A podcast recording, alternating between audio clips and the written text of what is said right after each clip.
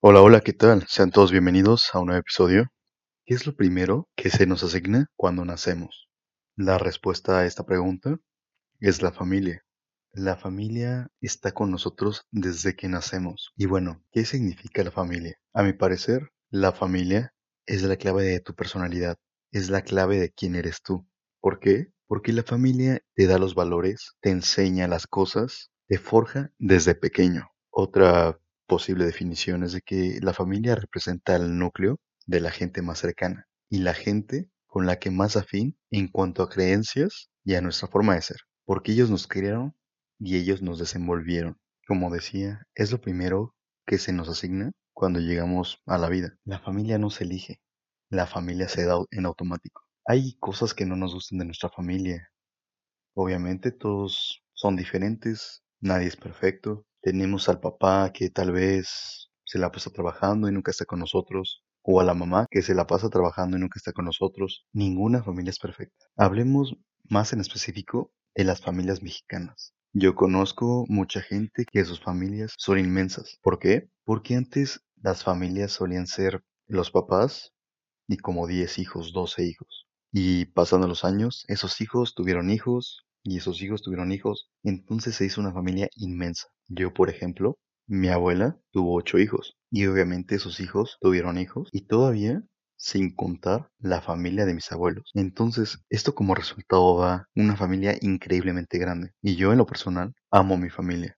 La familia representa un equipo, representa motivación, es aquella que los lazos son fuertes y es la única que está cuando más lo necesitamos. Ok, podrás pelearte con tus, con tus familiares, no sé, con tu primo, con tu sobrino, con tu mamá, con tu papá. Sin embargo, nunca se puede dejar de ser familia. Ok, les puedes dejar de hablar por un mes, por una semana, por un día, pero al final de cuentas se van a terminar perdonando. Como ya lo digo, nunca se deja de ser familia.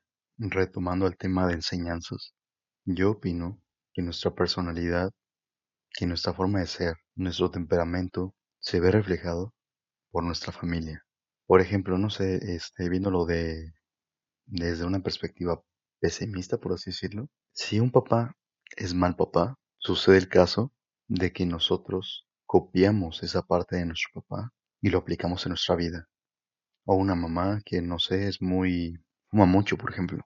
Puede darse el caso que nosotros también seamos fumadores o todo lo contrario. También nosotros decidimos sobre quiénes seremos, sobre qué tomar de lo bueno y de lo malo. Por ejemplo, si tu papá es trabajador, le echa muchas ganas a la familia, nunca les hace falta, ok, copias esa parte buena, ¿no? Sin embargo, si este mismo papá es tal vez alcohólico, es muy enojón, podría darse el caso que nosotros copiemos esta parte de ellos o que de plano no. También las familias mexicanas son muy unidas, demasiado unidas. Eso es algo que a mí me gusta demasiado. Por ejemplo, no sé si tengan algún recuerdo sobre las cenas familiares de Navidad, de Año Nuevo. Como ya les decía, mi familia es inmensa. Entonces imagínense el, el grado de fiesta que se armaba cuando eran estas fechas.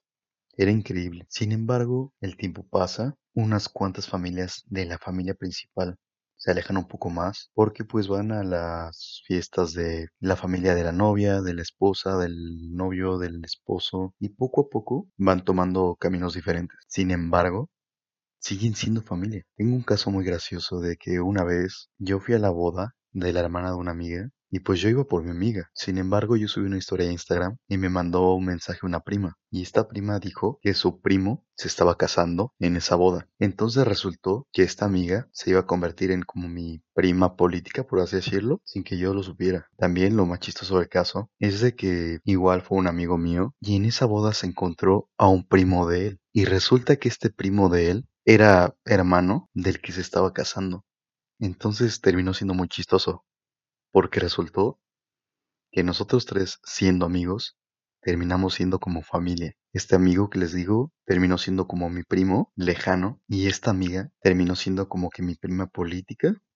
Está muy gracioso. Las familias son inmensas. Las familias están donde menos, menos, menos lo imaginas. A mí me da muchísimo gusto ir a reuniones familiares, sobre todo de la familia principal, o sea, la de mi abuela, y conocer familiares que yo jamás en la vida había conocido, jamás. Porque a mí me gusta mucho este ambiente de una familia enorme, una familia grande, unidad. Está el típico caso de las personas que tienen peleas familiares muy grandes, que por la herencia de los papás, que por la herencia de los abuelos, y terminan alejándose y mandándose muy lejos entre ellos.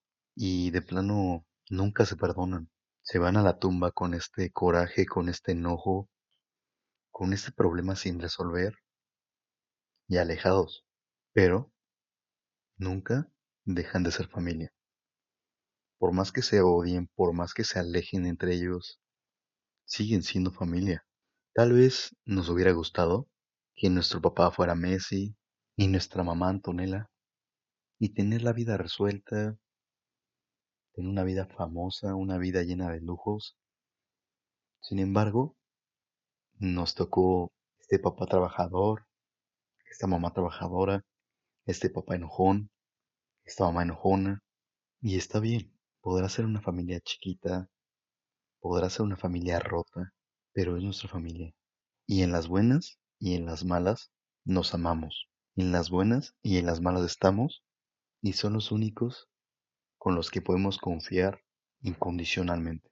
Y tal vez algún día nosotros formemos nuestra familia y veamos las cosas desde diferente perspectiva. Tal vez queramos ser los mejores padres del mundo, las mejores madres del mundo, los mejores hijos del mundo, pero no todos somos perfectos. Tenemos nuestros errores y como bien dicen, nadie nace sabiendo ser padre o madre. Eso se aprende en el curso de la vida. Entonces, solo contamos entre nosotros y estaremos entre nosotros. Hay personas huérfanas que quisieran tener el padre que tú tienes o la madre que tú tienes, sea buena o sea mala. Él quisiera, aunque sea, tener esa familia, tener con quién estar. Regreso al tema de la fortuna que tenemos algunos de contar con algo que los demás no tienen. Tenemos que ver todo desde una perspectiva diferente para poder valorar lo que tenemos. Ojalá y no. Ama a tu familia como es. Quiérela. Nunca dejes para mañana algún problema que tengas con tu mamá o con tu papá. Porque tal vez, y como ya lo he dicho antes, hoy lo tienes y posiblemente mañana no. Mantengan esa calidez de familia. Mantengan esa unión de la familia. Manténganse cercanos a su familia, porque es muy importante. Y con esto acabo este episodio. Muchísimas gracias.